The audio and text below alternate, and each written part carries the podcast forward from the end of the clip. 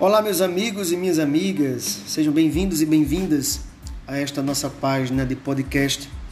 Me chamo Edjami Silva Souza, sou padre diocesano, tenho formação no campo da psicologia, tenho formação filosófica, teológica e gostaria de com vocês estar compartilhando através do podcast alguns textos de filosofia, de teologia, ou até mesmo na área da psicologia, e sempre nesse intuito da gente dialogar, de propor novas ideias, de compartilhar a vida à luz de saberes científicos, teológicos, para a gente iluminar a nossa vida com boas ideias.